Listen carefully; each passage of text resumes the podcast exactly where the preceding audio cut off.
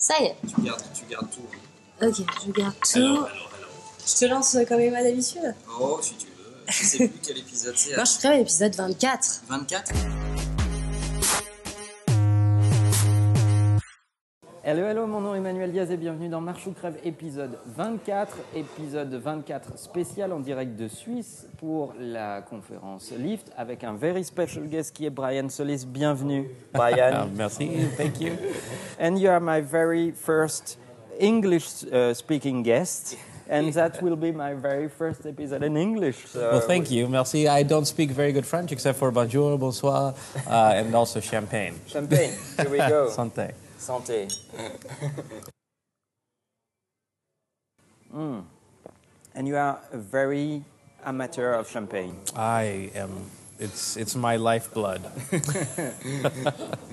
So you came out with a new book talking about experience. How did you get to this topic? You know, you think that I would actually have a copy so I could say this is experience, uh, but We'll, we'll include that somewhere. Ah, okay, yes, the magic of technology. you know, I, I do have a book out on experience. Uh, it's called X, uh, which is just sort of short for um, experience. And the inspiration behind it was that it's it's a very powerful wor- a word, but I don't believe that many marketers or brands or executives really understand what it is. And therefore, because they don't understand what it is, it's very difficult for them to design an experience that's going to be very meaningful. Uh, so I took the, the word experience very personally because I'm I'm a human being. I want a great experience, and so if I had to articulate what a, an experience means, the first words of the book were close your eyes, think about the the experience you had in your life that you know was the most meaningful to you, and start to think about how it made you feel, and think about what it made you do, and those were very powerful elements that said, well, why couldn't we design experiences like that to be meaningful to people uh, rather than just branding and marketing and creative and Yeah. other aspects of it to be something so important, something so essential to us that uh, it needed an entire book to explain not only what it is, but also how to do it. I usually say if you're not an experience, you're not a brand. Would you agree with that? Absolutely. I mean, a, a brand or anything is something that is experienced, right? And it's an emotional reaction to the product, the service, the sales. Every aspect of it is how it's felt, right? And more importantly, it's how it's shared that I think is number one, influential, and two, sort of the metric of what that brand or that experience is. And it's very hard for companies because uh, companies are organized in silos. How can you, you know, the experience goes everywhere between the product itself and the service and the customer care, and it's an entire work. You know, the problem with that is that today's standards for business are sort of disparately, well, I guess the right word is, is that it's fragmented, right? But, but it's fragmented by design, right? So many businesses think about, they think about the funnel. You know, we got to get people in, we got to sell them, and then we got to serve them and then build loyalty and hopefully send them to the top, right? But each one of those stages of the funnel are managed independently and they work to their own standards, they work to their own budgets and resources, uh, they, they work to their own metrics. And so this becomes very difficult because it's all experiential at a, at a moment by moment basis, right? But the, the experience isn't just one thing, it's everything. And so if you were to measure it, it would be the sum of all of those parts. And this is what businesses have to understand is that they can't just be good in one or two. They have to be good in everything. They have to be excellent in everything because that defines the experience. And more so that's how other people influence others around around the experience that they have. And by the way, this influence, this peer to peer, this human to human influence is becoming far more influential than marketing because marketing goes on and off, but real time experience sharing is every single day. And you've went to this process to to work on experience, and it, did it take you a lot of time to explore this topic, which is a huge topic? And and in fact, everyone is talking about experience, but no one is talking really precisely about this. And when we go through the book. That we've talked before in a precedent episode, in fact. In French. In French, where I was thanking you in French. It's a really deep topic. Yes, it took me three and a half years to to, Really? to, to develop this book.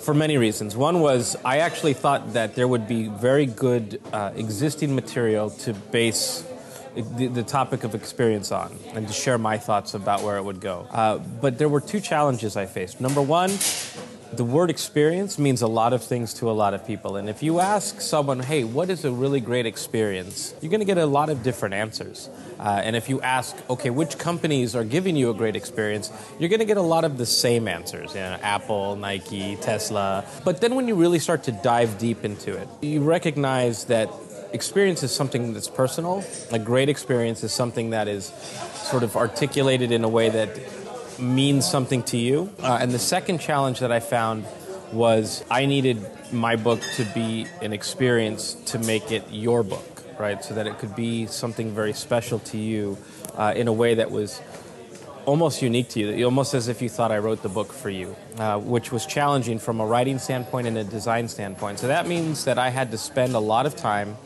doing what I'm asking the reader to do, which is better understand who the reader is. What are their problems? What are their opportunities? What are their frustrations?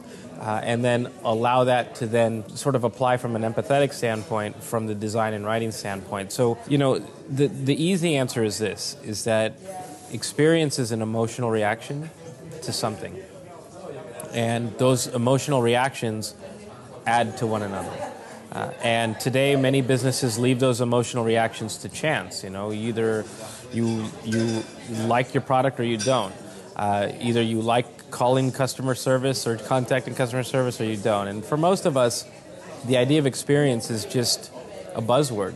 But I actually believe because it is an emotion, because it is such so personal, that it represents the future not only of brand, but the future of an entire business model for companies that say, okay, look, there's no funnel, there's only an experience. And this is how we're going to work to deliver that experience. I have to, to say that when you, when you have your book in, in, in your hands, there's a great and awesome work that has been done in, in the way it's it's built to feel something special with this book. And, and I'm not telling you just because we are talking to, today. I, I, I already.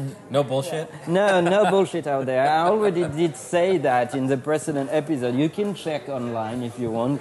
And, and that's an awesome, an awesome job you've done, really. And, and that's great. What would be your best three advice for people? Starting to care about experience out there? Let me let me answer a, a question that you didn't ask, which was um, about the design of the book, because I saw in some of the tweets while we were here at Lift, for example, that.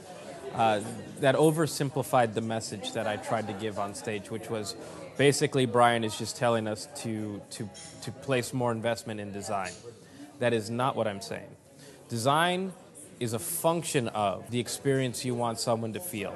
And that means that you have to understand who they are, who they're trying to be, what they why they can't be that today. And many times that forces you out of your own comfort zone to be, to be able to appreciate that, to see it differently. That it's not design, it's not creative, it's not better product management or marketing.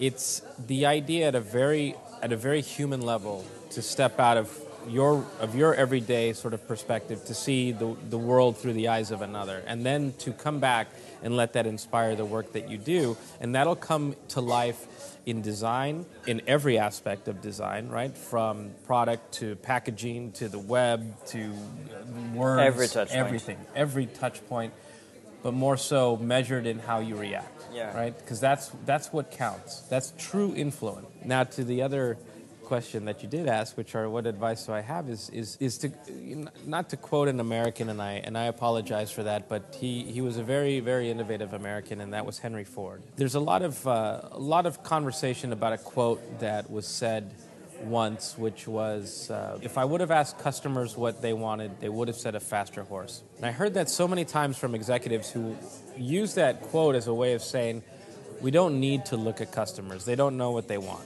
I've heard it so many times that I, I did research.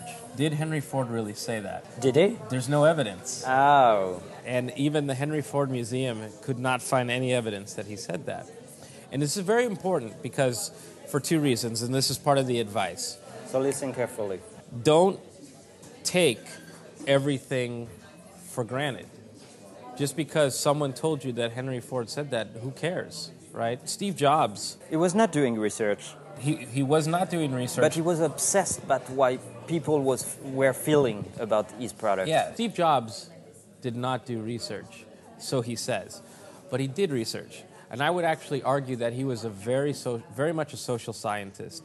Uh, he looked at what people did and what people couldn't do and, and the frustrations that they had. He also looked at great technology, right, from Xerox PARC in terms of the mouse Yeah, and the graphical user interface, from what other companies were doing with um, MP3 players. He was obsessed by people. Yes, absolutely. And by the way, when you click the terms and services, uh, when you use iTunes or any Apple product, in there it says that they are going to look at how you use the product. Yeah. So, in some sense, while they might call, not call it traditional market research, it is in many ways anthropology, sociology, ethnography. I'm sure of it.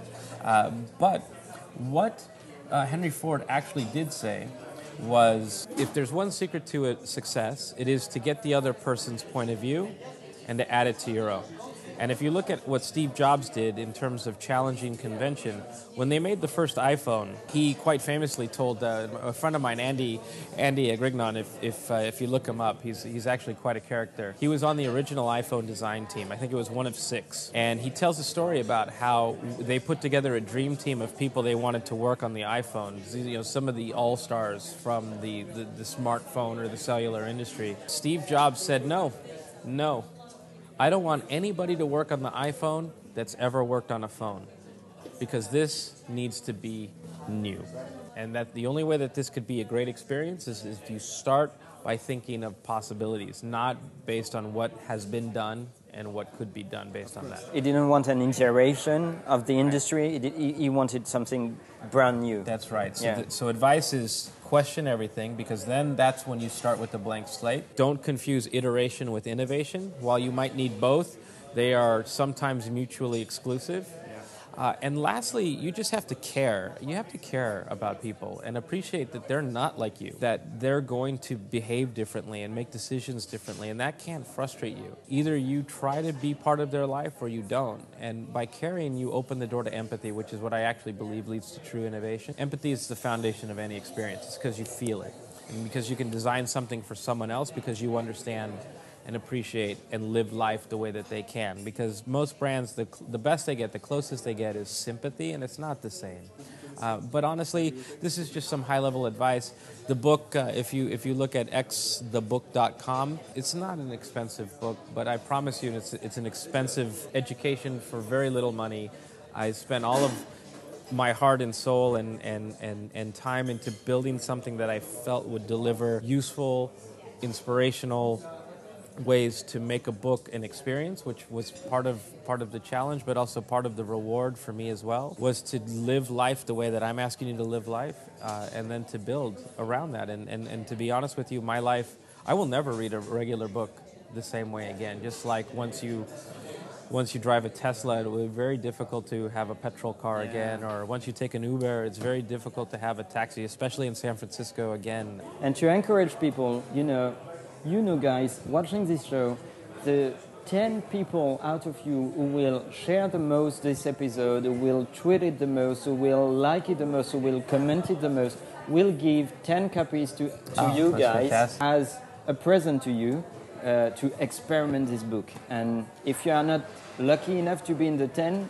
uh, go and buy it. It's a tremendous book you've got to discover. And last question you've gave us a lot of advice. I cannot leave you without asking you an advice.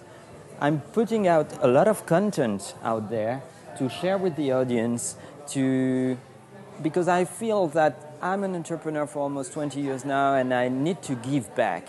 Yes.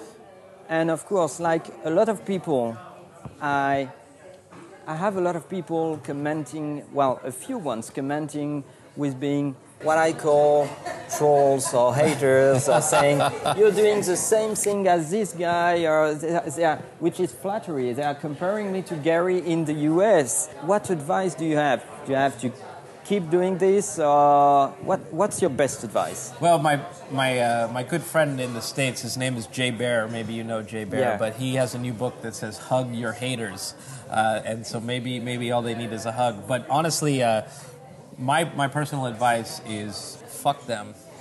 Seriously.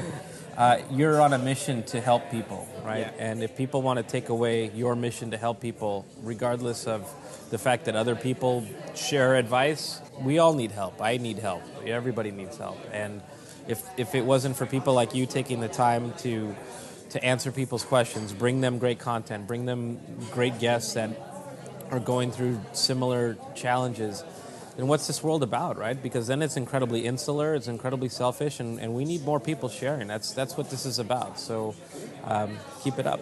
Well, thank you very much, Brian. You got it, man. Thank you. Thank you, And my friend. X.